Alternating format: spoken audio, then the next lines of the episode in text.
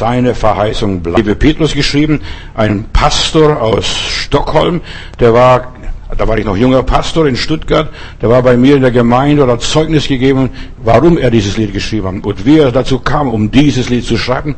Seine Frau war im Sterben, lag in der Klinik und dann sagt der Arzt, gibt ihm Bescheid, Herr Petrus oder Herr Lewe Petrus, äh, machen Sie sich bereit, Ihre Frau wird wahrscheinlich diese Nacht nicht mehr überleben. Dann sagt zu seiner Frau, Weible, wir gehen nach Hause, ich sage das jetzt in meinen Worten, wir gehen nach Hause, du kannst bei mir zu Hause sterben, musst nicht hier diese Nacht im Klinik verbringen. Er hat seine Frau mit nach Hause genommen, natürlich er war Pastor einer großen Baptistengemeinde damals in Stockholm und dann stand ganz groß Tag drauf, äh, lebe Petrus, der Mörder seiner Frau.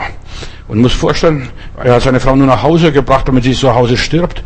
Lebe Petrus, der Mörder seiner Frau. Und da ist er auf die Knie gegangen und hat gesagt, Gott, du kannst nicht zulassen, dass meine Frau stirbt. Und mit Gott gerungen. Und dann stand er auf, sagt er, und ich wusste, meine Frau wird gesund werden. Und die hat noch 30 Jahre gelebt. Die war noch bei mir äh, in der Gemeinde zusammen mit ihrem Mann und sie haben Zeugnis gegeben. Guck mal. Und da hat er das Lied geschrieben. Gottes Verheißungen bleiben. Himmel und Erd mag brennen, aber seine Worte bleiben bestehen. So ist das Lied entstanden. Nicht nur auf dem Kanapee, dass man so als Liedermacher da ein Lied gemacht hat. Nein, in der größten Not hat er dieses Lied geschrieben. Gottes Verheißungen bleiben. Und heute ist auch mein Thema in diese Richtung. Dein Leben geht weiter weiter, egal was passiert, egal selbst wenn du noch in der Todesklinik im Hospiz irgendwo bist und beim Sterben bist, du wirst weiterleben, wenn du daran glaubst.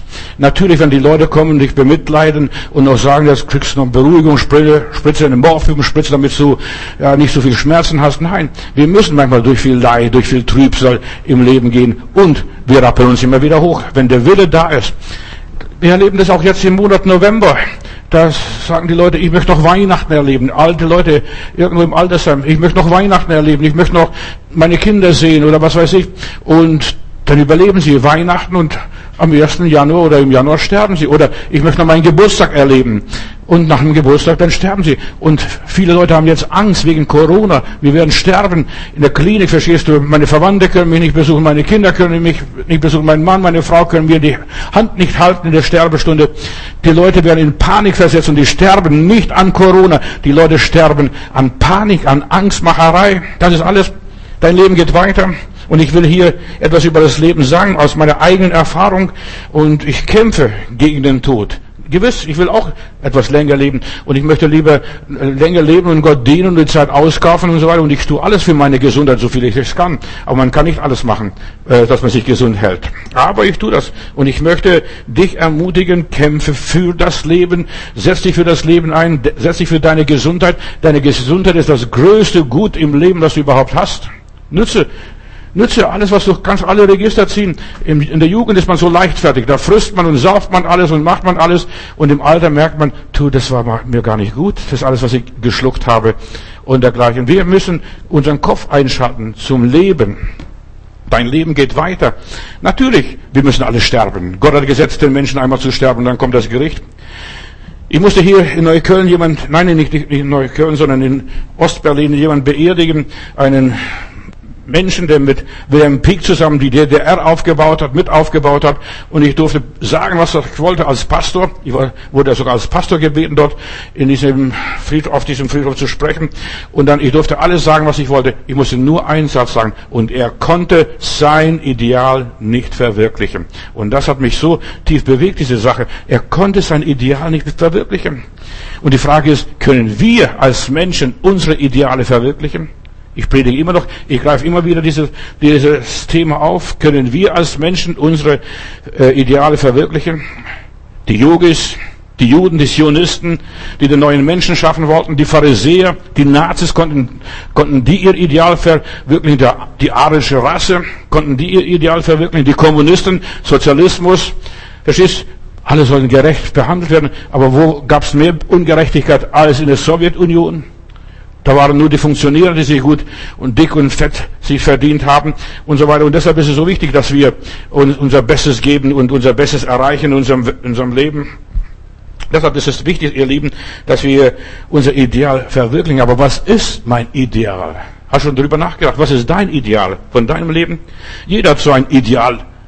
Wenn ich so die Leute frage, was ist dein Ideal und so weiter, ja, ich möchte Menschen Gutes tun, ich möchte den Kranken dienen, ich möchte die Menschen belehren, wenn jemand Lehrer oder Lehrerin ist, ich möchte auf die Familie aufpassen, ich möchte die Alten pflegen oder ich unterstütze die Nöte als ja in der Afrika oder hier bei uns, wo Not ist. Es gibt so viel Not in unserer Welt.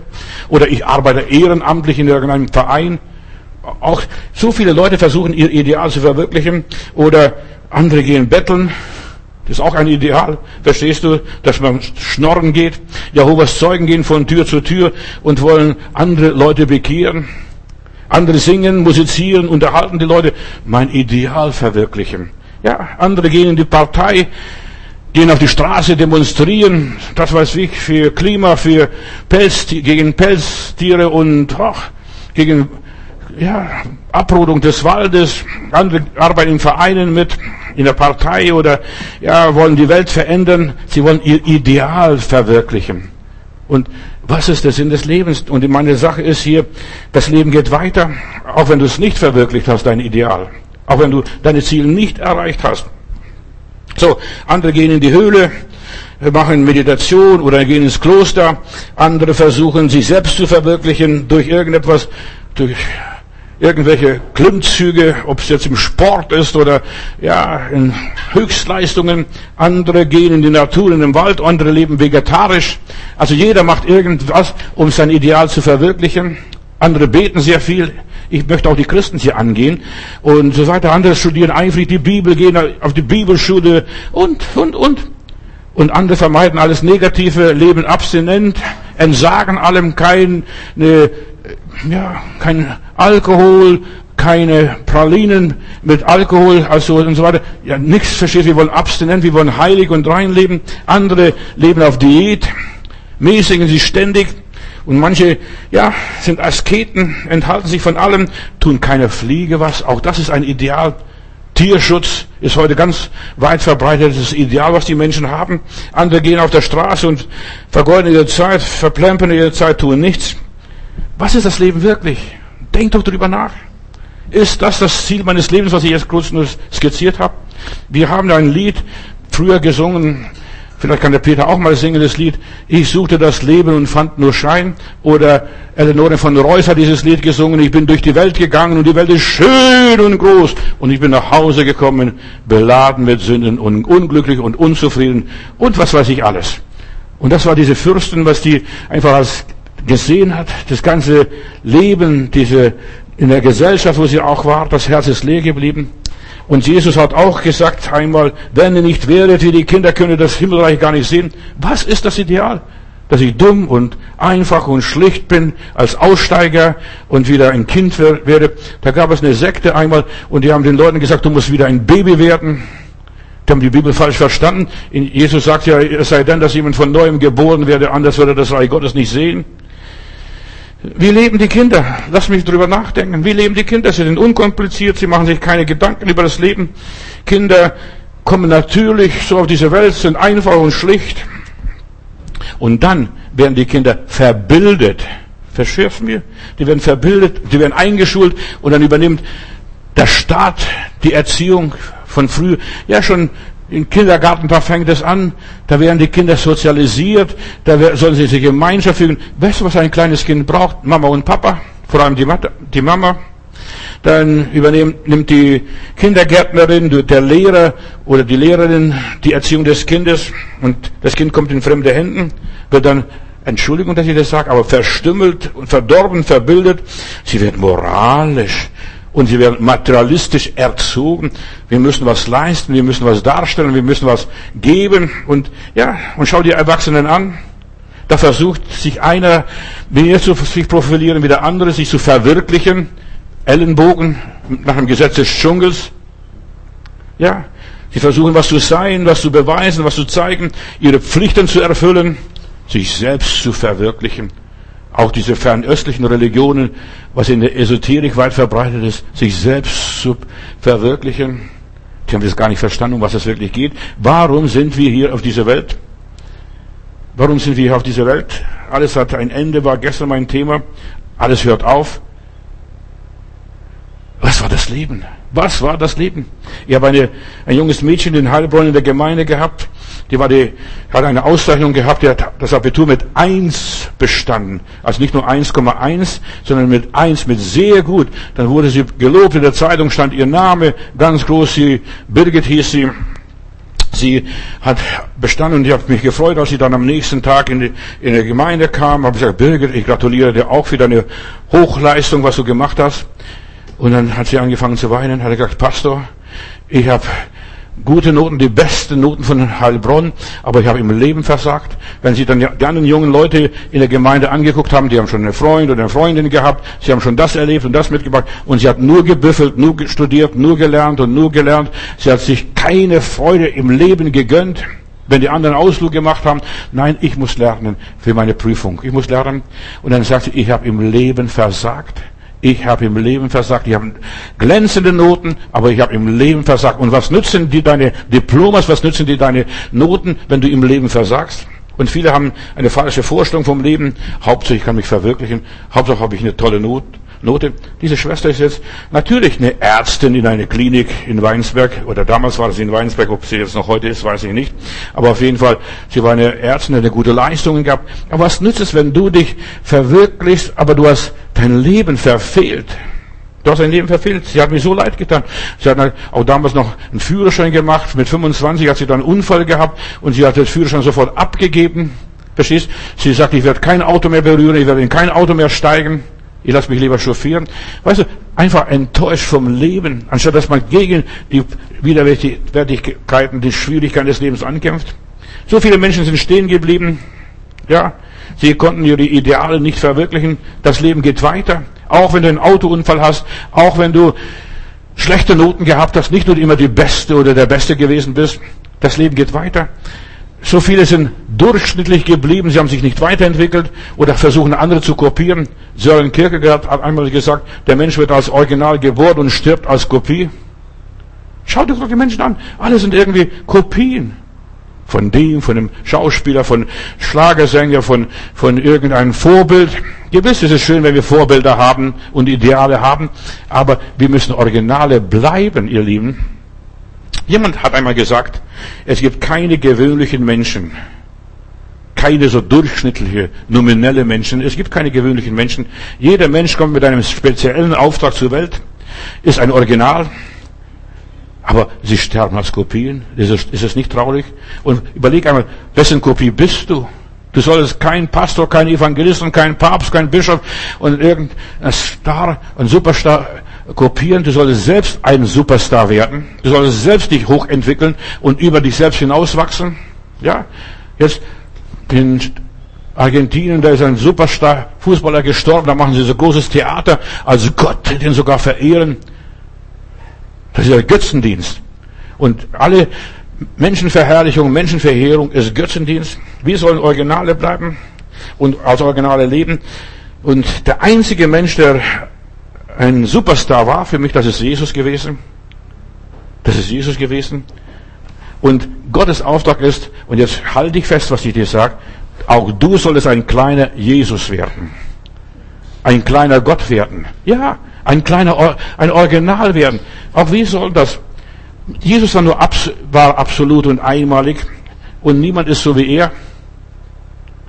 Du bist einmalig. Jetzt schau dich mal an mal im Spiegel so richtig angucken, im Spiegel, dein Aussehen, deine Stimme, dein Charakter, dein Charakter, dein Geschmack. Jeder Mensch hat einen anderen Geschmack. Ja, mein Vater hat immer so einen dummen Spruch gehabt, dem einen gefällt die Mutter und der anderen die Tochter. Ja, das ist nach äußeren, wir, jeder hat so eine Idealvorstellung. Und der eine macht das besonders gut und der andere kann das. Und dich gibt es nur einmal auf dieser Welt. Dich gibt es nur einmal auf dieser Welt. Sogar die Fingerabdrücke von allen Fingern sind ganz anders. Sogar die Fingerabdrücke. Sie unterscheiden sich von allen anderen Menschen. Du bist nicht das Produkt irgendwelcher kosmischen Fließbandfertigung, sondern Gott hat dich gewollt. Du bist eine Idee Gottes. Du bist Gottes Ideal. Lass mich das sagen. Du bist einzigartig. Doch das ist nicht längst alles. Ich will dir noch weiter gute Nachrichten sagen. Du bist von Gott geschaffen und die Bibel sagt, du bist ja, so wie du bist als ein Teil der Gottheit. Gott schuf dich in seinem Bild. Und das ist nüchtern betrachtet, sachlich betrachtet. Er schuf dich in seinem Bild, hat dich gemacht, dass du ihm ähnlich bist. Du bist nicht Gott gleich, aber du bist Gott ähnlich. Dass du sinnvoll leben, lieben und dich freuen kannst und ja, mit ihm persönlich Gemeinschaft haben kannst. Dazu bist du angelegt, dazu hat er dich gewollt. Das ist der Sinn deines Lebens. Alles andere ist Quatsch. Die ganzen Ideale, von dem ich vorhin dir was erzählt habe. Die Bibel zeigt uns immer wieder, dass Gott die allergrößte, das, die allergrößte Interesse an unserem Leben hat, dass wir uns entfalten, entwickeln, dass wir Individuen werden. Gott kannte dich bereits, bevor du überhaupt geboren bist. Vor Grundlegung der Welt habe ich dich erwählt. Mich natürlich auch. Jeden von uns. Verstehst du? Und Gott hat gewollt, dass gerade du geboren wirst dass dein Sperma von deinem Vater sich da einnistet in das Ei deiner Mutter. Gott hat dich gewollt, bevor du geboren worden bist. Und damals wie heute hat Gott großartige Pläne mit dir. Pläne seiner Liebe. Er liebt dich mit Haut und Haaren, Halleluja. Und mit Knochen. Mit, jede Zelle deines Lebens ist von Gott geliebt. Gott hat sich in dir verliebt. Verstehst? Du bist sein Produkt, seiner Hände Werk. Und ich sage dir eines, Gott ist kein gefühlsloser, kaltherziger Mensch. Als Polizist, pass auf. Nein, Gott fühlt deinen, meinen, unseren Schmerz. Er teilt unser Leid. Für ihn sind wir wertvoll und liebenswert. Auch wenn du abstehende Ohren hast und O-Beine und X-Beine hast und was weiß ich, was du hast und lauter Sommersprossen. Ich habe ein Mädchen in Stuttgart in der Gemeinde gehabt, die wollte, die war nicht glücklich mit sich selbst, sie hat so viel an sich selbst rumgedoktert, sie war voller Sommersprossen. Da habe ich gesagt, Schwester, du bist schön, nimm dich an. Guck mal, die anderen gehen in die Sonne, die verstrahlen sich alles und du hast Sonnensprossen schon von Geburt an. Du bist schön gezeichnet von Gott, bunt angemalt. Freu dich. Und weißt du, aber wir Menschen können uns selbst oft nicht annehmen. Wenn ich so Leute höre, was die so für Probleme haben.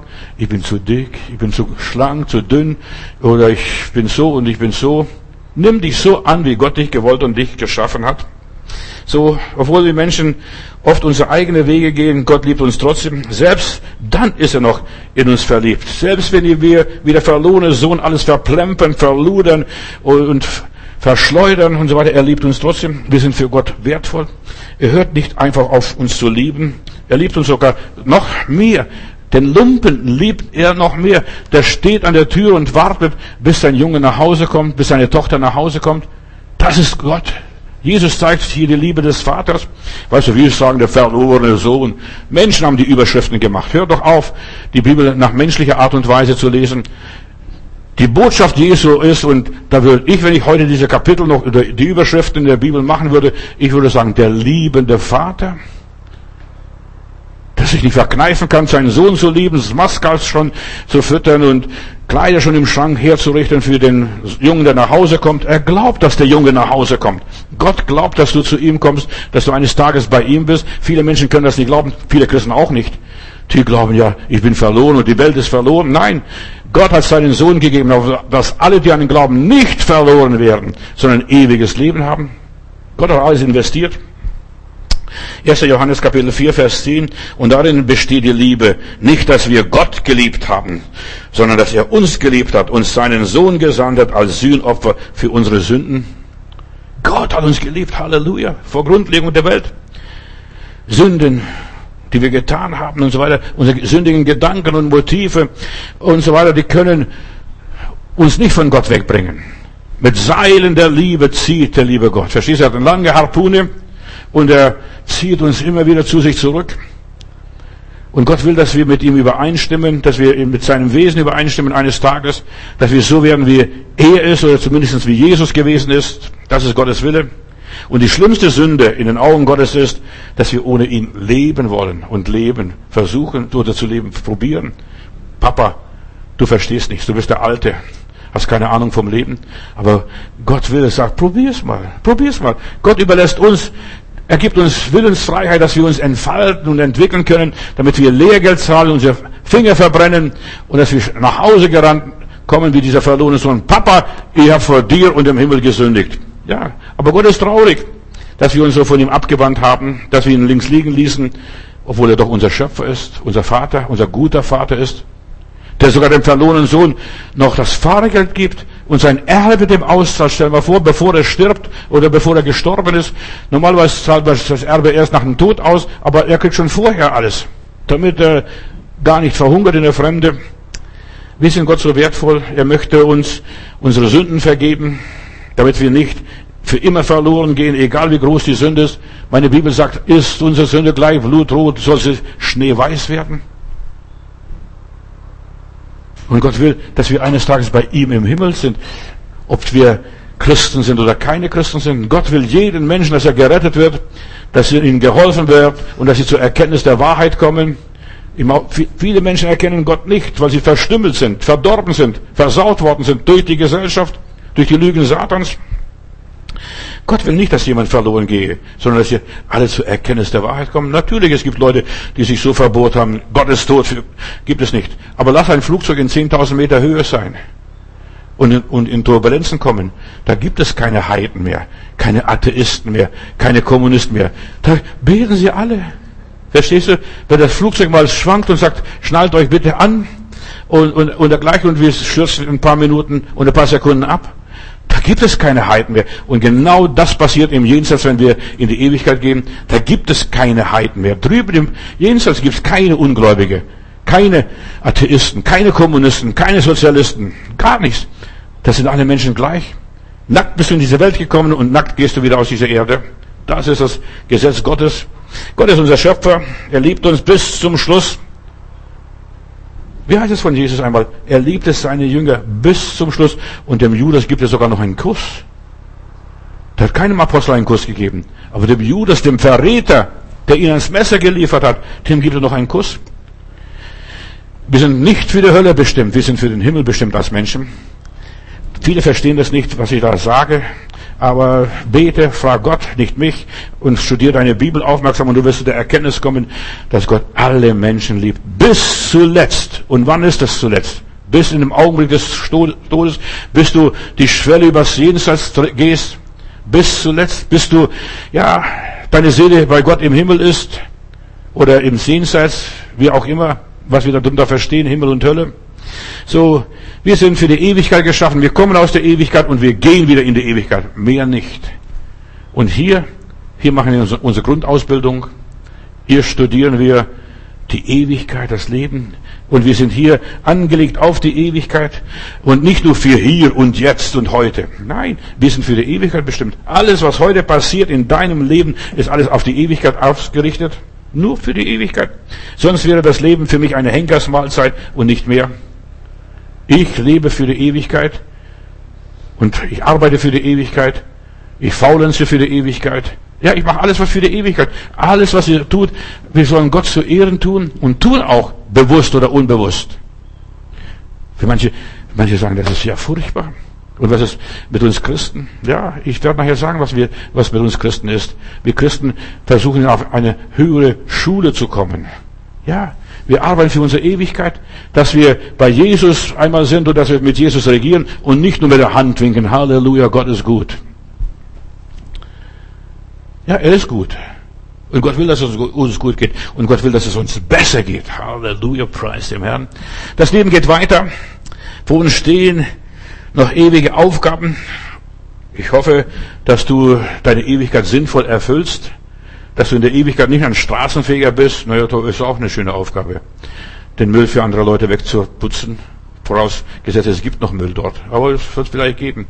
Was weiß ich. Oder irgendeine primitive Sache. Nein, wir sind bestimmt als Könige und Priester zu sein. Jeder Mensch, der hier auf diese Erde geht, ist bestimmt als Priester und König zu sein. Das Leben ist nur eine Schule, manchmal eine harte Schule. Durch viel Trübsal müssen wir in das Reich Gottes gehen, und zwar alle. Es ist eine Vorbereitung für später. Dazu sind wir angelegt, angedacht und eingeplant und vorgesehen. Ich weiß nicht, für was du vorgesehen bist. Du solltest mal drüber nachdenken. Was ist meine Bestimmung in der Ewigkeit? Nicht jetzt hier.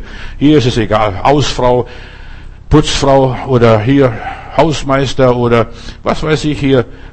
von irgendeinem Fensterputzer oder als Beamter oder ich weiß nicht, für was du hier bestimmt bist, als Pastor.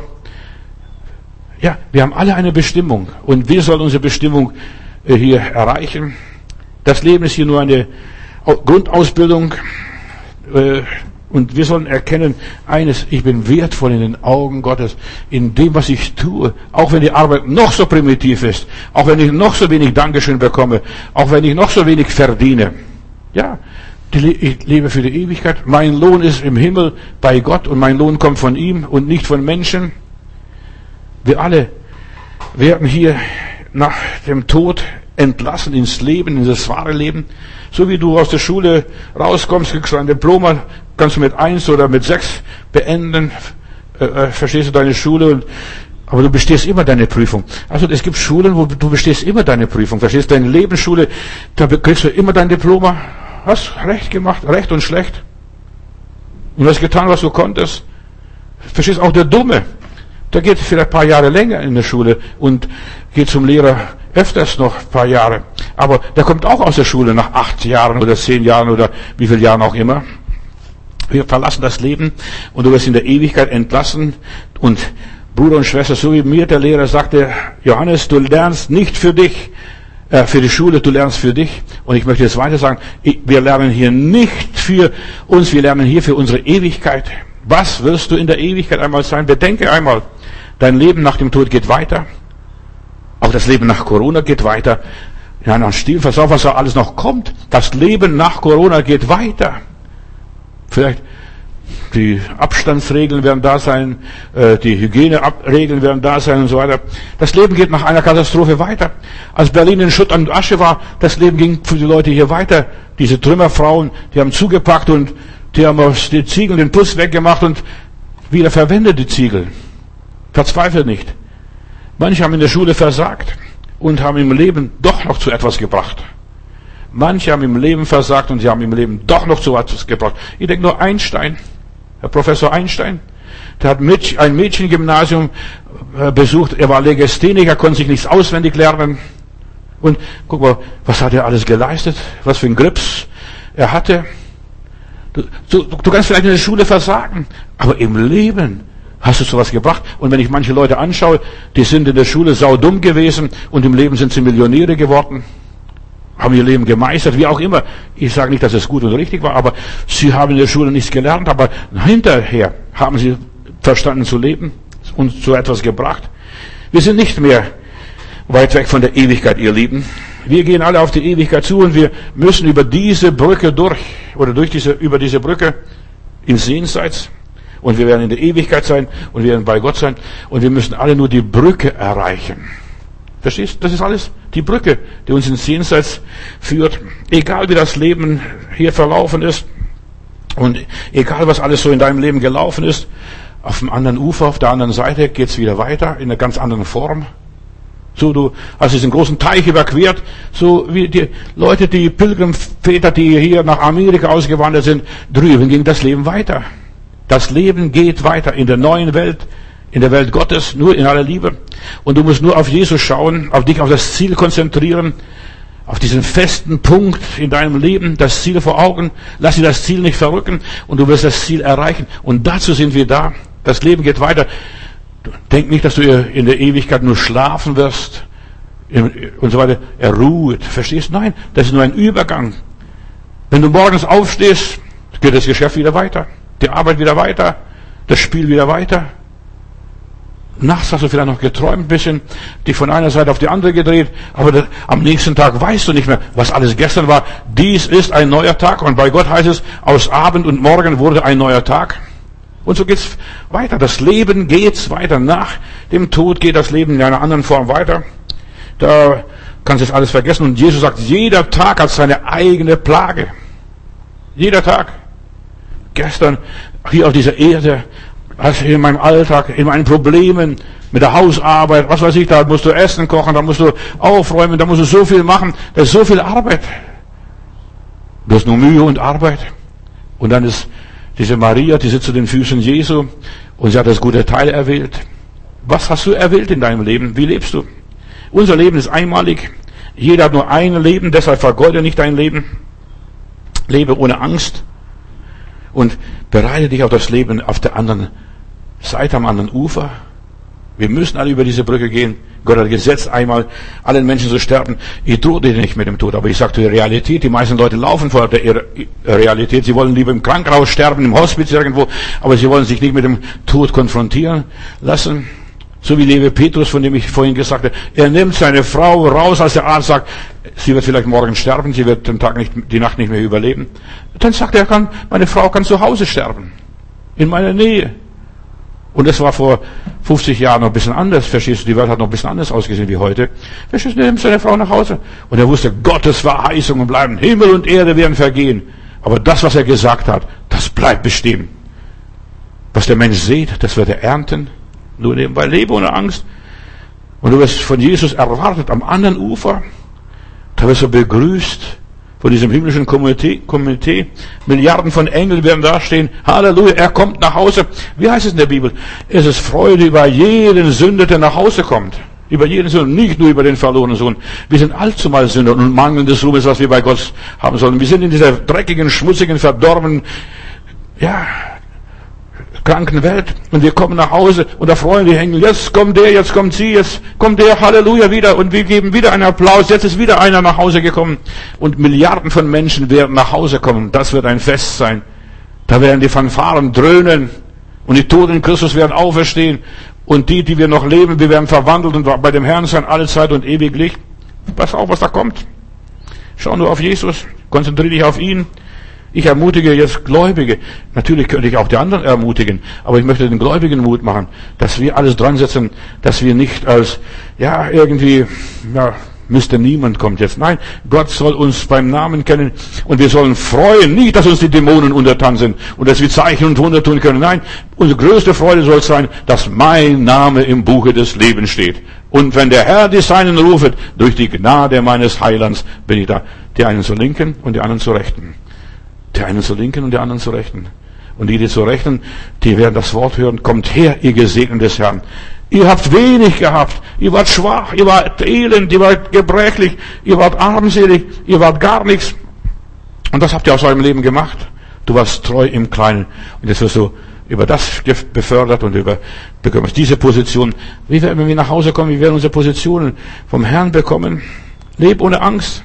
Und alles, was von Gott ist, ist ewig und unvergänglich. Das, was Gott in unser Leben hineingelegt hat, in deine Seele, in deine Gene, deine DNA, lass sie von niemand nehmen und zerstören. Deine Seele ist von Gott und es kann nichts zu nichts zerfallen. Hör dieses Wort, es kann nichts zu nichts zerfallen. Deine Seele kann nicht erschlagen werden. Deine Seele kann nicht geköpft werden. Deine Seele kann nicht erschossen werden. Deine Seele kann nicht erhängt werden. Deine Seele kann ja, nicht zerfallen. Gott hat die Seele, er hat sich selbst mit seiner Seele, mit seinem Odem, hat er sich selbst in dir hinein verewigt. Und der Mensch ist und bleibt, was er immer war. Ja, auch wenn er verschiedene Verwandlungsstufen durchmacht, er bleibt immer das, was er war. In dieser Zusammensetzung als Jugendlicher, als Teenager, als Mann oder Frau, als Greise. Ja, was er im Leben geleistet hat. Er, er, macht verschiedene Stufen durch, aber er bleibt immer in seiner Persönlichkeit, in seinem Wesen immer das Gleiche. Ja, einen Menschen kann man nicht so einfach beseitigen, wie manche Tyrannen, Diktatoren es gerne machen möchten. Man kann ihn einfach nicht verschwinden lassen. Der Mensch ist bei Gott keine Nummer. In den Apokryphen steht es ja, als sie den Turmbau zu Babel gebaut haben, da fiel einer von der, vom Gerüst runter und da wurde gleich durch einen anderen ersetzt worden. Das heißt, der Mensch war bei, in Babel und in, in diesem System, in dem wir leben, ist nur eine Nummer. Aber wir sind bei Gott keine Nummern. Wir haben einen Namen. Du hast mich bei meinem Namen gerufen und ich bin dein. Das ist Gott. Nicht nur Nummer so und so.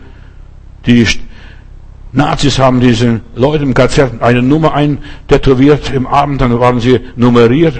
Die können nummerieren, so viele einen wollen. Die können uns nicht nummerieren. Wir haben etwas Persönliches, etwas Individuelles in unserem Fleisch, in unserem Geist, in unserem Odem, in unserem Blut.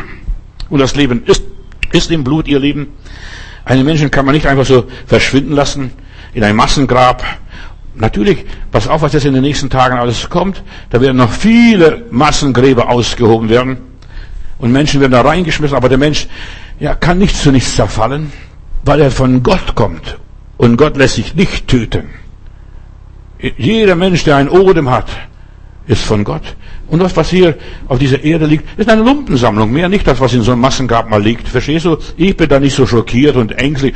Ja, sie entsorgen die Menschen so nach Kalk bisschen drüber und dann wieder Erde drüber. Du bist bei Gott registriert, angemeldet, erfasst, eingetragen in seinem Buch und du wirst schon erwartet. In dem Moment, wo du hier deine Seele aushaust, wirst du drüben schon erwartet. Lebe das Leben, das du leben solltest. Lebe das Leben in aller Demut möchte ich dir das weiter sagen. Lass dich nicht vom Teufel beschneiden oder einengen oder verstümmeln. Leb das Leben, das du leben solltest. Und frag den lieben Gott, Herr, was ist das Leben? Wenn du eine Mutter bist, sei eine gute Mutter. Wenn du ein Vater bist, sei ein guter Vater. Wenn du ein Ehemann bist, dann sei du ein guter Ehemann oder Ehefrau. Verstehst du? Das, was du bist, sollst du gut sein. Wenn du kein Baum sein kannst, dann sei wenigstens ein guter Strauch. Und da kannst du etwas machen. Und Gott hat sogar die Dornensträucher äh, genommen und diesen Strauch da, wo der brannte, dieser Busch bei Moses. Guck mal, der hat keinen großen Baum benutzt, aber einen Busch hat er benutzt. Gott kann sogar einen Busch benutzen zu seiner Ehre und zu seiner Herrlichkeit. Das Evangelium ist keine Beschneidung, ihr Lieben, und wir predigen keine Beschneidung. Und ich bin Gott dankbar, dass ich nicht im Alten Testament lebe, wo man Beschneidung predigt, dass ich kein Jude bin oder kein Moslem. Weißt du, was Beschneidung ist? Minderung, Abbau im Körper, Dezimierung des Lebens. Das ist Beschneidung äußerlich. Das darf man nicht, das darf man nicht, das darf man nicht, das darf man nicht. Wo steht das in der Bibel? Paulus sagt, mir ist alles erlaubt. Aber nicht alles bessert mich und nicht alles muss ich tun. Ich beschränke mich selber, ich begrenze mich selber. Denn die Kraft kann sich nur entfalten in einem Menschen, die Kraft Gottes auch, wenn ich mich begrenze. Jede Kraft braucht einen Kanal, eine Begrenzung, damit sich diese Kraft realisieren kann und übertragen wird. Ja, du bist hier, um weiterzumachen, über dich selbst hinauszuwachsen, dich zu vervielfältigen, dich mindestens zu verdoppeln, zu klonen. Ja, zu verdoppeln. Und ich meine, auf deine Art, für dich persönlich. Der Mensch ist ein Unikat, Entschuldigung, etwas Einzigartiges, so wie eine, ein Schneekristall. Pass auf, bald wird es schneien. Und dann kannst du so Schneeflocken zugucken. Jede Schneeflocke ist anders. Halleluja, praise Gott. Und jeder Mensch ist verschieden und anders. Alle Menschen, die je gelebt haben, sie sind einmalig. Jeder Mensch ist ein Einzelstück, eine Handarbeit Gottes. Und gebrauche deine Einmaligkeit. Frag dich Gott, Gott, was kann ich besonders gut? Was ist meine Spezialität? Vielleicht kann ich gut kochen, gut spre sprechen, äh, Gott gut singen. Was kann ich? Was kann ich wirklich ganz gut? Sehr gut sogar. Was ist meine Einzigartigkeit? Bist du dessen dir bewusst, was deine Einzigartigkeit ist? Entdecke dich selbst, bevor du die ganze Welt entdeckst und anfängst, die ganze Welt zu erforschen. Find mal dich selber. Sich selbst zu finden, das ist die größte Entdeckung des Lebens. Denk mal drüber nach. Zu was bist du bestimmt? Und dann nütze dein Leben dementsprechend. Nütze dein Leben richtig? Kannst du einmal sagen, wenn du dann am Tor der Ewigkeit stehst, Herrgott, ich habe richtig gelebt. Ich habe getan, was ich sollte. Ich bin lebenssatt. Ich habe alles erreicht, was ich erreichen sollte und wollte. Ja, Kannst du einmal dem Herrgott das sagen? Denn wir müssen vor Gott uns verantworten für unser Leben. Kannst du Gott sagen, Gott, ich habe alle meine Möglichkeiten genützt. Ich tat, was ich konnte oder sollte. Wir sollen so weit kommen, dass wir ja auch zu uns selbst finden und dass wir sagen, lieber Gott, du bewertest mich nach meinen Motiven. Wie habe ich das gelebt? War das richtig? Ja, und Du sollst einmalig leben, ausgezeichnet werden, dass du die Stimme Gottes hörst. Mein Sohn, meine Tochter, du hast wohl getan. Du hast nichts gehabt, aber du hast aus dem Nichts was gemacht. Halleluja. Das ist das Gesetz des Lebens. Lebst du deinen Traum aus? Lass mich das mal ehrlich fragen.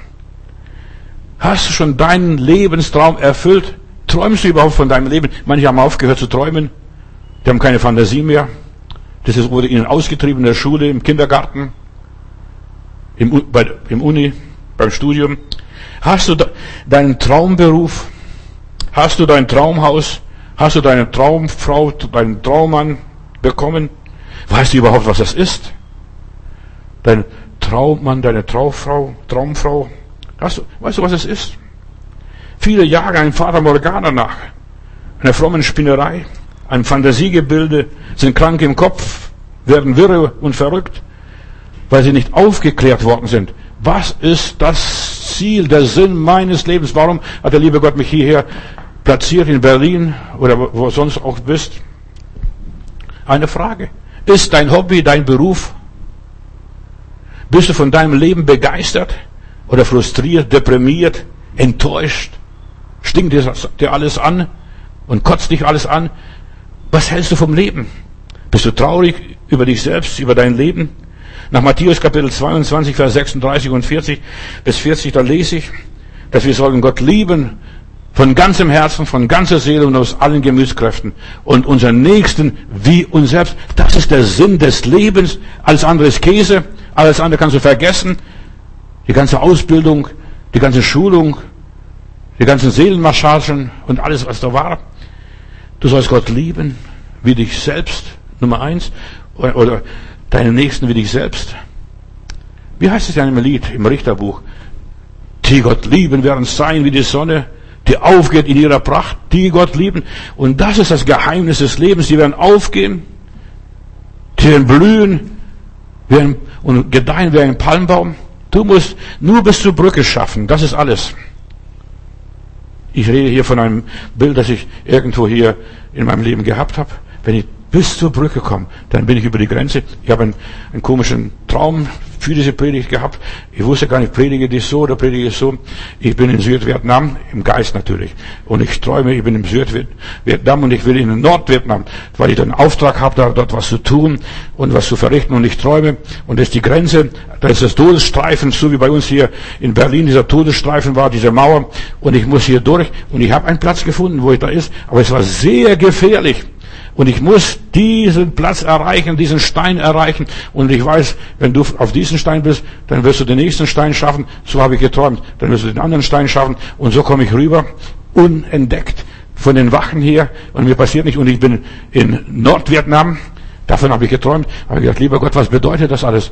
Und dann, als ich an eine Predigt dran ging, weil ich jede Predigt ja frisch vorbereite, dann habe ich gewusst, das ist die Predigt, die ich heute euch halten werde. Ich muss über die Grenze, über diese Tode, über diesen Todesstreifen, da muss der Mensch durch. Ja, und ich muss die andere Seite schaffen, koste was es wolle. Und ich muss erreichen die andere Seite. Ich habe so viel Bibeln geschmuggelt, ich weiß, wie das ist. Da musst du schlau sein, klug sein und ohne falsch. Du darfst nicht andere Leute belügen, andere Leute ausnützen oder austricksen, aber du musst wissen, wie komme ich hier am besten durch. Jesus sagt, seid klug und ohne falsch. So, du hast deine Fähigkeiten richtig eingesetzt und ich habe gewusst, hier, ich habe extra studiert, im Traum natürlich alles. Ich habe extra studiert, wie macht man das, wie komme ich hier rüber, über diesen Streifen? Und habe dann gemerkt, es gibt ein Geheimnis und du musst dir selbst was zutrauen, am Felsen entlang gehen und diese Gedanke, sich an Jesus halten, er ist dieser Fels, dieser ewige Fels, der mich begleitet, einfach sich am Felsen festhalten, ich komme schon rüber, ich schaffe das mit Gottes Hilfe. Und dann war ich drüben. Und dann bin ich aufgewacht. Und dann wusste ich, diese Predigt soll ich euch halten. Gib dich nicht auf. Gib dich nicht auf. Auch wenn du über diesen Todesstreifen durch musst. Und da heißt es, du sollst deinen Nächsten lieben wie dich selbst. Weißt du, was das ist? Du bist ein Gehilfe für deinen Nächsten. Ich habe mal eine Hochzeit gehabt und ich habe keinen anderen Text gehabt für dieses, diese, dieses Ehepaar damals in Stuttgart. Und wir sind zu Gehilfen einander berufen. Hat sich der Mann nachher so beschwert, die sind heute geschieden, die Frau ist wieder verheiratet. Was mit dem Mann ist, weiß ich nicht. Aber nur nebenbei, der wollte kein Gehilfe sein. Ich will nicht der Diener meiner Frau sein. Und die Frau wollte ja, äh, der hat den, der hat den lieb gehabt, diesen Mann, aber der wollte kein Gehilfe sein. Und wir sind Gehilfen zur Freude. Oder wir verpassen den Anschluss, nur nebenbei. Du bist deinem Nächsten ein Traummann oder eine Traumfrau. Du bist deinem Nächsten ein klasse Weib oder klasse Mann. Du bist deinem Nächsten ein klasse Bruder oder klasse Schwester. Verstehst? Überleg einmal, ein Gehilfe. Adam hat gedacht, gesehen, du, bei mir stimmt was nicht, bei mir fehlt was. Und Gott hat ihm eine Gehilfin oder der Adam war der Eva ein Gehilfe. Wir sind unserem Nächsten ein super Christ, ein super Mensch. Überleg einmal, das ist unsere Bestimmung. Du sollst deinen Nächsten lieben wie dich selbst. Das, was du von anderen erwartest, dass die anderen dich mit offenen Armen aufnehmen, nimm die Leute selbst mit offenen Armen. Sei zuvorkommen, sei brüderlich oder was auch immer ist. Du bist dem anderen ein etwas Einmaliges, ein Gehilfe zur Freude, ein Diener. Oh, ich will kein Diener für meine Frau sein. Das war furchtbar. Ich war traurig über diesen Mann. Die Ehe hat keine, kein halbes Jahr gehalten. Du solltest deinem Nächsten ein Liebhaber sein, ein Liebling, dass er auf dich stolz ist und Gott dankbar ist. So ein Mann, so eine Frau. Das ist, was ich mir erträumt habe. Und es geht dir genauso wie diesem König Salomo, auch selbst wenn du alles hast, wenn du alles erreicht hast, bist doch nicht so zufrieden und so glücklich, weil es gibt noch was Besseres. In Prediger Kapitel 2 von Vers 4, da lese ich hier, da sagt dieser König Salomo, ich tat große Dinge, ich baute mir Häuser, ich pflanzte mir einen Weinberg oder ich machte mir Gärten und Lustgärten und eine Parkanlage und pflanzte allerlei Bäume hinein. Ich machte mir Teiche, Fischteiche, hat er auch gemacht, kurz vor Jerusalem. Und daraus bewässerte ich den Wald der grünen Bäume. Ich sammelte mir Gold und Silber und alles, was meine Augen mir wünschen, und das gab ich ihnen, und ich verwehrte es meinem Herzen keine einzige Freude. Das war Salomo. Und dann, als ich aber alles ansah, meine Werke und was meine Hand gemacht hatte, habe ich nur Mühe und Arbeit gesehen und habe gemerkt, das ist alles eitel und Haschen nach Wind. Verstehst du? Luftstreiche und und es ist kein Gewinn unter der Sonne. Und ich sage dir, alles, was du erreichst, ich kann dir schriftlich geben, das ist alles nur eitel und hascheln nach Wind, Luftstreiche. Weiter dieser Salomo, Prediger Kapitel 3. Und ich merke, dass alles, was Gott tut, das besteht für ewig. Und das bleibt auch in deinem Leben. Das sind die Schätze, die du sammeln solltest. Das bleibt ewig. Was Gott gewirkt hat. Demut, Bescheidenheit, Gelassenheit, Trost. Verstehst wo Gott dich getröstet hat, das bleibt in deinem Leben. Das, was Gott gemacht hat, und das steht für ewig. Und man kann nichts dazu tun, noch wegtun. Das alles tut Gott, dass man sich vor ihm fürchtet und ihm dient. Das Leben geht weiter. Das, was Gott in deinem Leben gewirkt hat, in der Stille, zu Hause, in der Kammer oder in welcher Situation auch immer, das ist, was bleibt. Was Gott gepflanzt hat, das wird bleiben, alles andere wird ausgerissen. Das ist alles eitel. Und sagt, das ist alles eitel. Das Geld, das du gespart hast, das kriegen deine Erben nachher. Verstehst du? Und wenn sie überhaupt was kriegen, oft wird das durch die ganzen Prozesse alles nur verzehrt und aufgefressen. Das Leben geht weiter. Ohne Geld. In der Ewigkeit gibt es kein Geld, kein Dollar, kein Euro, kein Rubel, gibt es nicht. Ja, das Leben geht weiter in einer anderen Form und Weise. Prediger Kapitel 5 lese ich hier. Wie einer nackt von seiner Mutter das Leibe, das Leibe gekommen ist, so fährt auch der dahin. Und wie er gekommen ist und trotz seiner Mühe nichts wird er mitnehmen, wenn er rübergeht. Chinesen sagen, das letzte Hemd hat keine Taschen. Der fährt dahin. Und wir gehen über die Brücke. Nichts nehmen wir mit. Wenn wir so über die Grenze gehen, über dieses, diesen Todesstreifen gehen, wir nehmen nichts mit. Moses betet im Psalm 90, Vers 12. Und ich, diesen Vers habe ich diese, heute Morgen erst nochmals ganz neu gelesen. So habe ich das noch, nie, noch gar nicht gelesen, obwohl ich die Bibel schon x-mal durchgelesen habe. Und da lese ich, hier lehre uns bedenken, Herr, lehre uns bedenken. In der Übersetzung, wo ich gerade lese, da heißt es, lieber Gott, lehre unsere Tage zu zählen. Und ich habe noch dazu gesetzt, unsere Stunden zu zählen. Zähl die guten Tage, die schönen Stunden, die du mit Gott verlebt hast, in der Gemeinschaft deiner Brüder und Schwestern verbracht hast. Zähl die Stunden, die sind wenig. Ein superreicher Mann, ein Milliardär, wurde bei seinem 60. Geburtstag gefragt, ja, Sie müssen ja glücklich sein. Sie müssen ja viele schöne, glückliche Stunden gehabt haben. Dann sagt er, als summa summarum, wenn ich richtig zähle, ich habe nicht einmal sieben Tage Freude und Glück in meinem Leben gehabt. Ich bin einsam, verlassen. Alle wollen was von mir, aber die wenigsten geben mir was. Und er ist ein Milliardär, ein superreicher Mann, der sogar, ja, Häuser hat, alles mögliche. Ich habe keinen Frieden. Und nicht einmal sieben Tage, dass er glücklich gewesen ist. Zähl die Stunden, deine Tage. Herr, lehre uns zu bedenken, dass wir sterben müssen, auf dass wir klug werden. Klug wird man, wenn man sich auf die Ewigkeit vorbereitet. Unser Leben ist auf Gott angelegt und ausgerichtet und eingestellt und programmiert und gepult. Prediger Kapitel 8, Vers 12. Da lese ich weiter hier. Auch wenn ein Mensch, der hundertmal sündigt und trotzdem ein hohes Alter erreicht, was ist das? Wenn er hundert Jahre alt wird. Und so weiß ich dennoch, dass es ja, die Gott lieben, denen wird's gut gehen, weil sie ihn ernst nehmen und ihn ehren. Selbst wenn du hundert Tage sündigst und hundertmal sündigst, wenn du Fehler machst und so weiter, das bringt dir nichts. Deine Fehler bringen dir nichts und deine Heiligkeit bringt nichts. Nur das, was Gott in deinem Leben wirkt, das ist, was zählt. Was bleibt?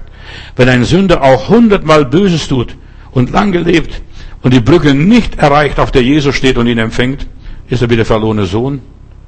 Der rennt gegen die Wand. Der kommt nicht an. Und deshalb, hör mir gut zu. Auch wenn du hundertmal Fehler machst und tausendmal sogar, der Gerechte fällt siebenmal des Tages, rechne aus, du bist jetzt 50 Jahre alt und du solltest jetzt siebenmal des Tages fallen. Wie viel, wie viel Tage bist du gefallen, gestrauchelt und so weiter und dann bist du immer noch ein Gerechter? Überleg einmal. Du wirst Gott schauen, wie der verlorene Sohn, Papa, ich habe gesündigt vor dir und im Himmel und ich bin nicht, Wert, nicht mehr wert, dass ich äh, dein Kind heiße. Ich habe in Stuttgart in der Gemeinde einen älteren Bruder gehabt, der war Bäckermeister, lebte in der Römerstraße in Stuttgart West und hat sein Geschäft aufgegeben. Und dann hat er gefragt, Bruder Madudis, was könnte hier, das Schild ist vom Amt genehmigt, äh, hier ein Leuchtschild, früher war es eine Bäckerei in diesem Haus, was könnte hier auf diesem Schild schreiben? Dann haben wir gebetet, habe gesagt, Gott wird dir schon was zeigen. Und dann hat er äh, eine Botschaft bekommen, sündig gelebt, endlich bekehrt, selig gestorben, dem Teufel die Rechnung verdorben. Und das hat er mit Leuchtbuchstaben in der Römerstraße da an, ans Schild. Alle mussten da vorbei, die in Stuttgart West da hochfuhren den Berg. Alle mussten vorbei. Sündig gelebt, endlich bekehrt, selig gestorben, dem Teufel die Rechnung verdorben. Und dazu sind wir da, dem Teufel die Rechnung zu verderben. Ja. Prediger Kapitel 12, Vers 1. Salomo schreibt, denk an, deine, denk an deinen Schöpfer in deiner Jugend. Ja, denk in deine Jugend.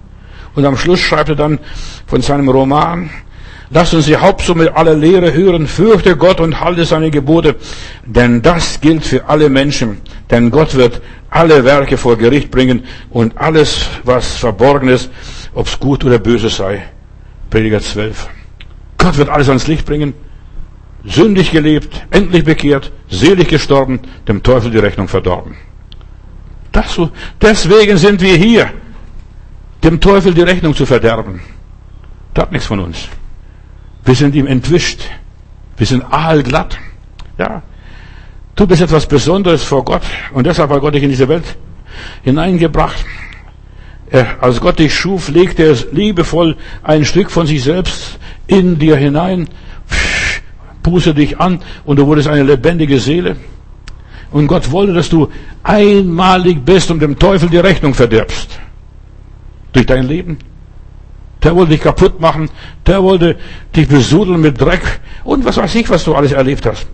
Ich bin mal auf dem Weihnachtsmarkt irgendwo gewesen, vor gar nicht so langer Zeit. Und da war eine Schmuckhändlerin, die hat auf ihrer Bude oder im, ja, ihrem Laden da in dieser, in dem Weihnachtsmarkt draufgeschrieben, jede Halskette ist von mir handgefertigt und absolut einzigartig.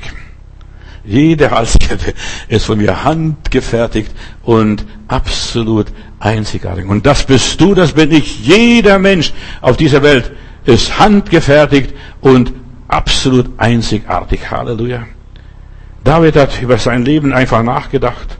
Und Entschuldigung, wenn ich das über den David sage, der wird es mir vergeben. So wie Gott mir alle anderen Sünden auch vergibt. David war ein Lump, ein Weiberheld. Er, an seinen Händen klebte Blut, unschuldiges Blut sogar. Und er hat über Gott nachgedacht. Und im Psalm 139, 139 schreibt der Vers 4, ich danke dir dafür, mein Gott, dass ich so wunderbar gemacht worden bin. Die haben mich nicht gewollt.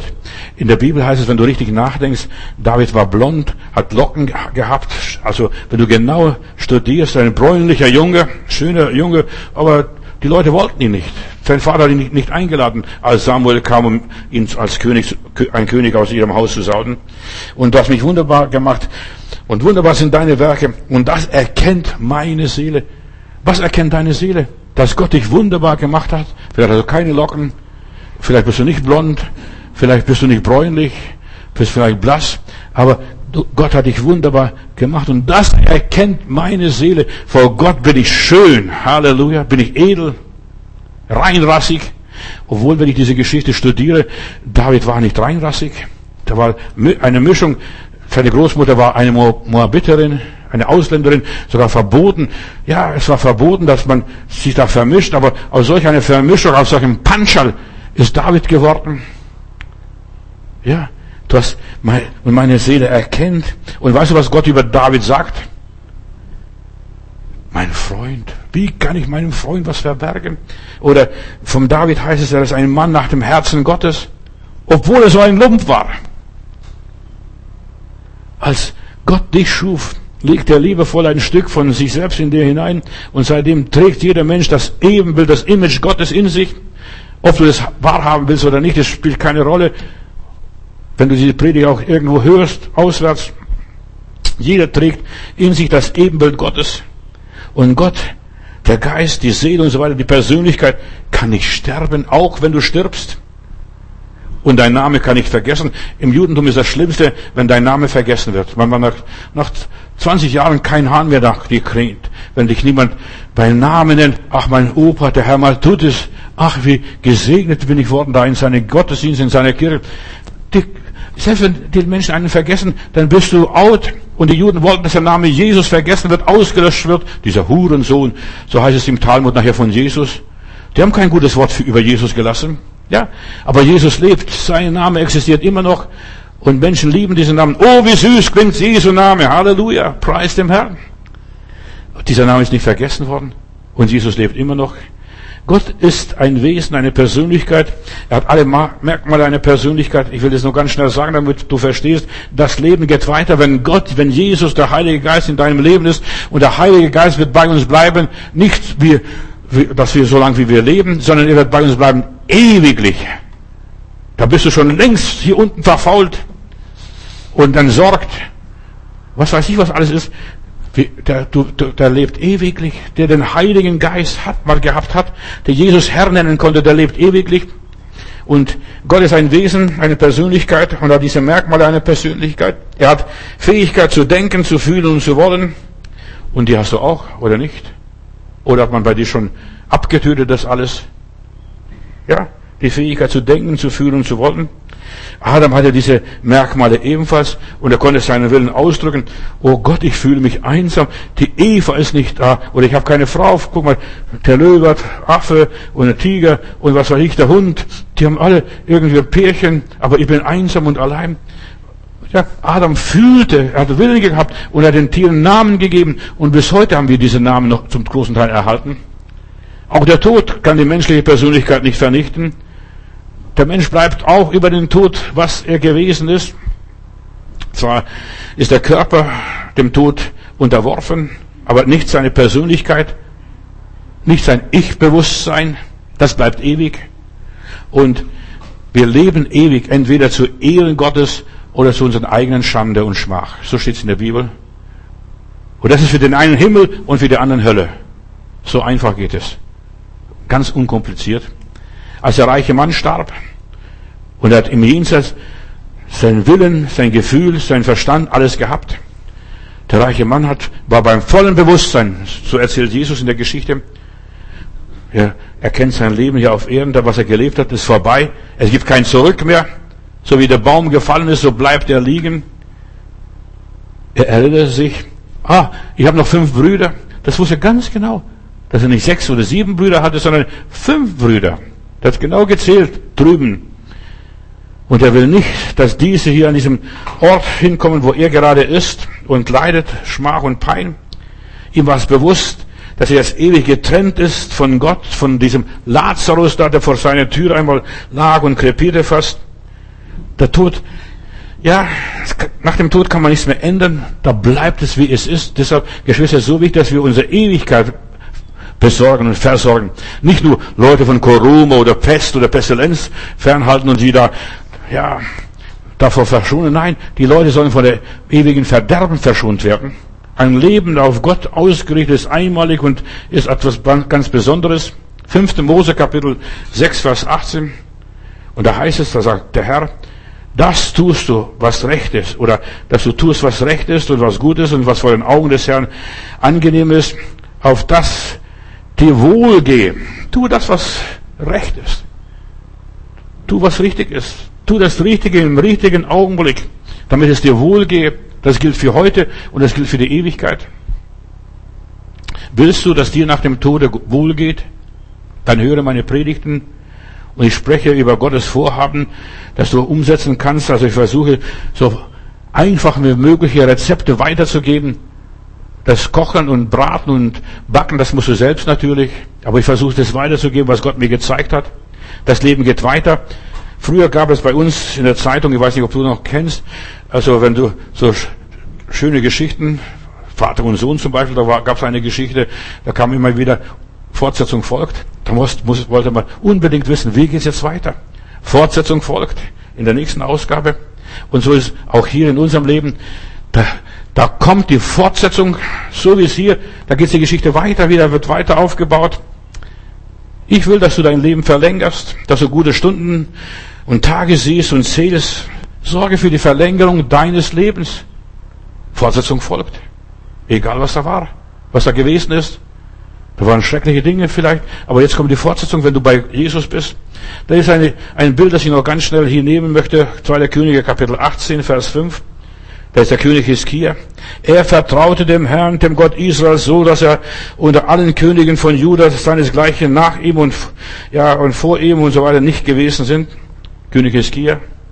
Und alles, was er sich vornahm, gelang es ihm. Das ist ein, das, was Gott uns will. Jetzt, ich frage dich, gelingt es dir, was du dir vornimmst? Oder nicht? War das nur Pech und Pannen und Pleiten? Und alles, was ich sich vornahm, das gelang ihm? Willst du solch ein Leben leben? In allen, was Erfolg hier bedeutet, was man da ist, am richtigen Ort sein, das Richtige tun, just in time, mit richtigen Leuten zusammentreffen, das Richtige sagen, zur richtigen Zeit, die richtigen Worte, was es auch sein mag. Und er tat, was er sich vornahm. Lern von solchen Leuten. Von Hiskia heißt es weiter. Er, Hiskia, 2. Chroniker, Kapitel 32, Vers 27. Er, Hiskia, hatte großen Reichtum und Ehre und sammelte sich Schätze von Silber, Gold und Edelsteinen. Und dann 2. Chroniker 32, Vers 29, paar Verse weiter. Denn Gott gab ihm ein sehr großes Gut. Gott gab ihm ein sehr großes Gut, ein sehr großes Vermögen. Und 2. Chroniker 31, Vers 20 und so weiter, da lese ich weiter. Und alles, was er anfing für den Dienst am Hause Gottes und so weiter, das tat er von ganzem Herzen. Das ist das Geheimnis. Er tat es von ganzem Herzen. Er machte keine halben Sachen. Und das ist es. Wie man zu etwas kommt, wie man etwas erreicht. Tue keine halben Sachen. Sei ein ganzer Christ oder gar keiner. Dann lass es lieber bleiben. Wenn du nur halber Christ bist, und Namenschrist bist und ein Mitläufer bist, ein halber Christ ist ein großer Blödsinn. Glaub mir das. Der größte Blödsinn. All die Aufgaben, die er anpackte, tat er nicht halbherzig. Aber es gibt auch andere Leute nach, in der Bibel, wenn du liest, da ist er einer, einigen Nachfahren von diesem Hiskia in Jeremia Kapitel 22, Vers 30.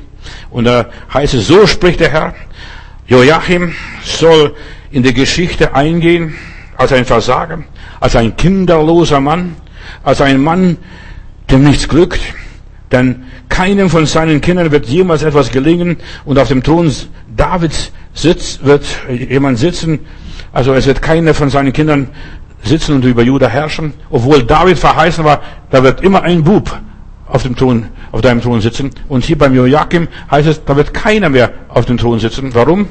Weil er ja, nicht an Gott sich gehalten hat. Er tat, was dem Herrn missfiel. Er lebte ein gottloses Leben. Wie gehst du einmal in die Geschichte ein, in die Geschichte Gottes, in die Ewigkeit?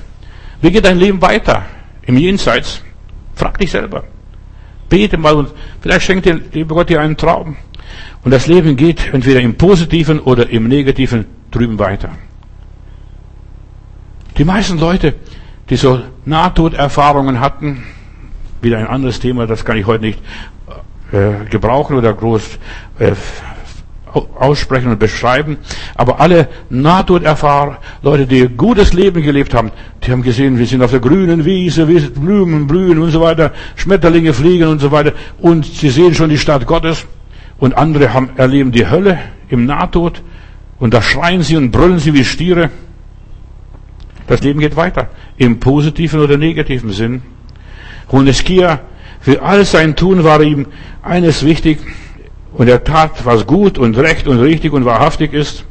Das tat er. Das ist das Geheimnis eines erfolgreichen Menschen, der Ehre und Ruhm von Gott bekommt. Er tat, was gut ist. Er tat, was recht ist. Und er tat, was wahrhaftig ist. Drei Dinge. Nicht nur ich glaube an Gott, ich glaube an Jesus und ich glaube an den Heiligen Geist. Nein, tu das, was gut ist, auch als frommer Christ. Was nützt es dein Jesus, wenn du falsch lebst, Unrecht handelst und dich selbst belügst? Alle diese drei Bereiche werden und müssen von Gott bewertet werden. Und er tat, was vor dem Herrn gut ist, recht ist, wahrhaftig ist. Nicht vor den Menschen, sondern vor dem Herrn. 2. Chroniker Kapitel 31, Vers 20. Nicht vor den Menschen. Zu viele Leute leben nur für den Menschen, für den Pastor, für die Gemeinde, für den Bruder, für die Schwester, für den Mann, für die Frau. Was finden wir noch bei diesem Mann hier, bei diesem Heskia? Was ist noch was Besonderes, das ihn so ausgezeichnet hat, dass Gott sogar sein Leben um 15 Jahre verlängert hat? Er hat Gott mit einbezogen in sein, seinem Leben. Als der Prophet Jesaja sagte, bestelle du dein Haus, du wirst sterben. Dann dreht er sich zur Wand und weint bitterlich. Und der Prophet hat noch nicht mal den Palast verlassen. Dann muss er wieder zurückgehen und sagen, Entschuldigung, der liebe Gott schickt mich nochmals zu dir. Gott hat deine Gebete, deine Tränen gesehen und so weiter. Und Gott wird bei dir sein. Und das Ergebnis eines gottgefährlichen Lebens war, dass Gott an seiner Seite stand und in 2. König Kapitel 18, Vers 7, da heißt es, und der Herr war mit ihm, mit Hiskia. Der Herr war mit ihm. Und dazu, dafür sind wir da, dass der Herr mit uns ist. Solch ein Leben geht positiv auf. Der blüht auf in der Gegenwart Gottes. So auch dieser arme Josef, der in Ägypten verkauft wurde als Sklave im Gefängnis nachher sitzt. Und da heißt es dreimal, wo er war in seinem Leben. Und der Herr war mit ihm. Mehr brauchst du in deinem Leben nicht. Du brauchst nur die Gegenwart Gottes. Dass der Herr mit ihm ist. Ohne Gott und Glauben geht es an dir wie dem reichen Mann. Dein ganzes Leben ist ein Fehlschlag, eine Bauchlandung oder Bruchlandung und eine Pleite. Motten und Rost und Diebe haben seine Schätze aufgefressen. Alles war umsonst, was er gesammelt hat. Dieser große, reiche Kornbauer später in der Geschichte. Zähl die Tage, zähl die Stunden, nur noch ein paar Meilen und wir sind in der Ewigkeit. Ja, es wird nicht noch 50 Jahre dauern oder noch 100 Jahre die Tage und wir sind da in einer anderen Dimension. Vielleicht findest du noch Schechers Gnaden. Weißt du, ich weiß nicht, wie dein Leben aufgebaut ist, wie, du, wie es deinem Leben aussieht. Vielleicht ist irgendjemand jetzt im Internet, der mich gerade hört. Vielleicht findest du gerade jetzt Schechers Gnaden. Bist im Sterben, stehst vor den Toren der Ewigkeit. Der Sensemann steht hier vor der Tür und klopft schon an. Und im letzten Moment wurde bei dem Schecher sein Leben verändert. Er bekam nochmals die Kurve. Im letzten Moment, vielleicht kann es auch noch im letzten Moment heute noch dein Leben verändert werden. Und ich habe mich gefragt, lieber Gott, weshalb erlangte der eine Schächer die Gnade und der andere nicht? Was ist da los gewesen? Und zwar, dieser Schächer hat Jesus als Messias erkannt und wusste, dass er zu Jesus Unrecht leidet. Und dann sagt er, Jesus, wenn du einmal in dein Reich kommst, Lukas Kapitel 23, denk an mich. Jesus, wenn du einmal in dein Reich kommst als Messias, denk an mich. Und der Schächer wurde begnadigt. Das, weißt du, äh, im was, egal was jetzt passiert, was, weißt du, Jesus hat auch nicht gesagt, was er getan hat, was er verbrochen hat oder was er angestellt hat. Und Jesus sagt, wahrlich, ich sage dir, du wirst heute noch mit mir im Paradies sein, noch heute. Nicht erst in tausend Jahren und nicht erst bei der Totenauferstehung. Der Schächer wurde begnadigt und er wusste, mit mir geht's weiter. Ich, meine Knochen werden gebrochen. Er wurde gewaltsamen Todes hier in die Ewigkeit gegangen. Er wusste, ich werde bei Jesus sein im Paradies. Und womit hat der Schächer die Gnade erworben? Gut, dass du fragst. Was hat er gemacht? Wie bewirkte er ja so eine schnelle, entschiedene Antwort vom Herrn? Jesus war auf dem Weg zur Hölle. Hör mir bitte gut zu. Ins Totenreich, in die Unterwelt. So, er war unterwegs, die alttestamentlichen Gerechten abzuholen, einschließlich Johannes den Täufer, der enthauptet worden ist. Das war einer der großen Männer, wovon Jesus, ja, alle Achtung hatte. Und Jesus war gerade beim Hinabsteigen in die Unterwelt und alle die dortigen Gefangenen herauszuführen, das lehrt uns die Bibel. Und noch keiner von ihnen war im Himmelreich. Die sind alle gestorben, die waren alle in dem gleichen Pott. Die Guten wie die Schlechten, das ist schon eine Hölle, wenn du mit dem ganzen Gesindel zusammen sein musst. Und Jesus stieg hinab und er stieg hinab und führte das Gefängnis gefangen. Und Jesus hat sogar beim Sterben, bevor er in die Ewigkeit ging, Johannes 10, Vers 16 gesagt, ich lasse mein Leben für die Schafe, aber pass auf, ich habe noch andere Schafe. Nicht euch Lebende oder Christen hier, ich habe noch andere Schafe. Und ich habe noch andere Schafe und die sind nicht aus diesem Stall, die sind nicht aus diesem Leben, die sind nicht aus dieser Welt. Und ich muss auch sie herführen und sie werden meine Stimme hören und sie werden meine Hirte sein und ich werde ihr Hirte sein und sie werden eine Herde sein und sie wird und ich werde ihr Hirte sein. Und Paulus sagt, wir werden denen nicht zuvorkommen, die da schlafen. Wir werden entrückt sein und wir werden bei dem Herrn sein. Wir werden denen nicht zuvorkommen. Hier am Kreuz weil Jesus gerade dorthin unterwegs. In ein paar Minuten wird er sterben. Und der sterbende Schächer nützt die Gelegenheit und ist der Erste, der ins Paradies darf in seiner Todesstunde. Er hat Jesus akzeptiert und sein Schicksal hat sich gewendet. Du wirst heute noch mit mir im Paradiese sein. Da geht das Leben weiter. Nicht am Kreuz, dass einen die Geier fressen. Nein, ins Paradies. Und die Bibel sagt, wer den Namen des Herrn anruft, der wird gerettet, egal wo er sich befindet. Ob auf der grünen Wiese, im Sandkasten oder auf dem See irgendwo im Sturm beim Sinken oder im Bauch des Fisches wie der Jona. Der hat auch gebetet und Buße getan. Und der Fisch hat ja, Magenprobleme bekommen und ihn ausgespuckt. Egal, wo du im Krankenzimmer bist, eine Schläuche angeschlossen, im Koma, vielleicht bist du bewusstlos. Und ich sage euch eines, im Sterben, in der Bewusstlosigkeit sieht der Mensch den offenen Himmel ist in der Ewigkeit. Oder vielleicht am Kreuz, im Sterben oder schon im Totenreich und er wird gerettet und das Leben geht weiter. Rufe den Namen des Herrn an und du wirst gerettet werden. Egal, wie sein Seelenszustand damals war und was er in seinem Leben vollbrachte und wie die Lage seines Lebens war, wie er dazugekommen ist, dass er überhaupt gekreuzigt worden ist, ist, was hat er angestellt? Ein Räuber, ein Dieb, ein Verbrecher oder da ist egal, ob er ein Heiliger ist. Sterben müssen wir alle. Ein super frommer. Da wurde gar nicht gefragt. Hat nur die eine Frage hat er gestellt. Herr, gedenke meine, wenn du in dein Reich kommst. Das war alles. Egal, ob er Freunde hatte oder nicht, ob jemand ihn beweint oder nicht, ob er ein gutes oder schlechtes Gewissen hatte, spielt keine Rolle. Herr, denk an mich, wenn du in dein Reich kommst. Der Schächer konnte nicht mehr sagen, ich habe in der syrisch-orthodoxen Kirche eine Legende gelesen, nur eine Legende. Nicht, dass jemand sagt, das ist jetzt die Wahrheit, obwohl große Wahrheiten in der Bibel drinstehen und viele verstehen das nicht und es wird falsch ausgelegt. Aber in dieser syrischen orthodoxen Legende steht, äh, jener Räuber, wer dieser Räuber war, der am Kreuz dort stirbt und dieser Schächer, er war ein Räuber, als die Familie Jesu, Josef und Maria und äh, Jesuskind nach Ägypten fliehen. Da kommt er mit der Räuberbande und sieht, da geht Josef und Maria und mit dem Baby Jesus Gold beladen mit Mühre und Weihrauch und so weiter. die überfallen wir jetzt. Die überfallen wir jetzt. Und die wollten diese Familie überfallen auf dem Weg nach Ägypten, wo die waren. In der Legende steht es drin. Und das hat er vergessen. Sind Jahre vergangen. Und am Kreuz erinnert er sich, ja, dass das Baby dort so strahlte, so anguckte, so liebevoll anguckte, hat er ein Herz bekommen und hat gesagt, diese Familie werden wir nicht überfallen, wir gehen weiter und die anderen sagten, bist du verrückt, Gold und Weihrauch und Mühe entgehen zu lassen. Da hat er sogar gegen die Räuber, die anderen Räuber gekämpft und sich eingesetzt. Dieser Familie tun wir nicht. Da hat sich noch erinnert. Da war auch so ein Mensch, so wie Jesus jetzt am Kreuz, unschuldig, der von keiner Sünde wusste.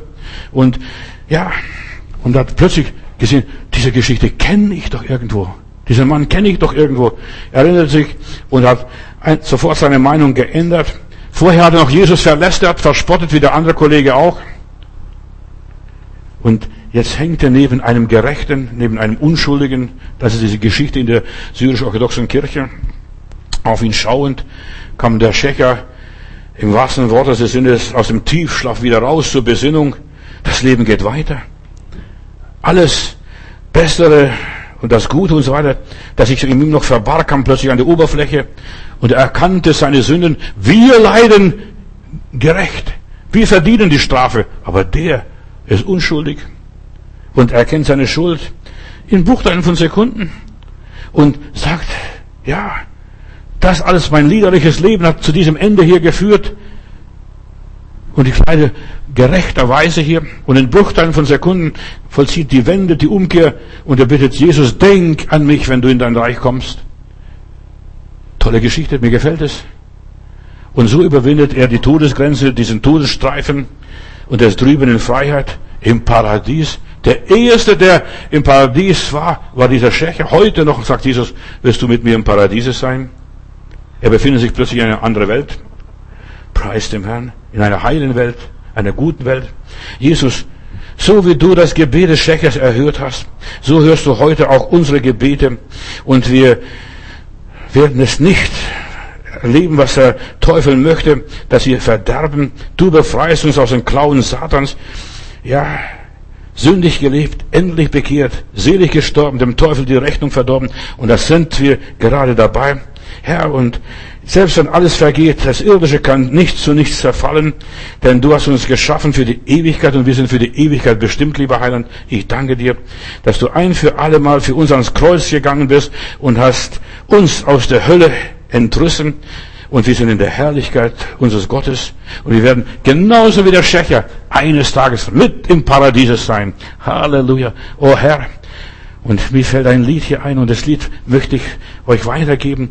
Oh Herr, wenn nach der Ehe der Leid, Arbeit und Pein ich in die goldenen Gassen ziehe ein, wird nur das Schauen meines Heilands Grund meiner Freude sein und Anbetung. Oh ja, das wird allein Herrlichkeit sein, wenn frei vom Weh ich das Angesicht sehe, dein Angesicht, Herr Jesus.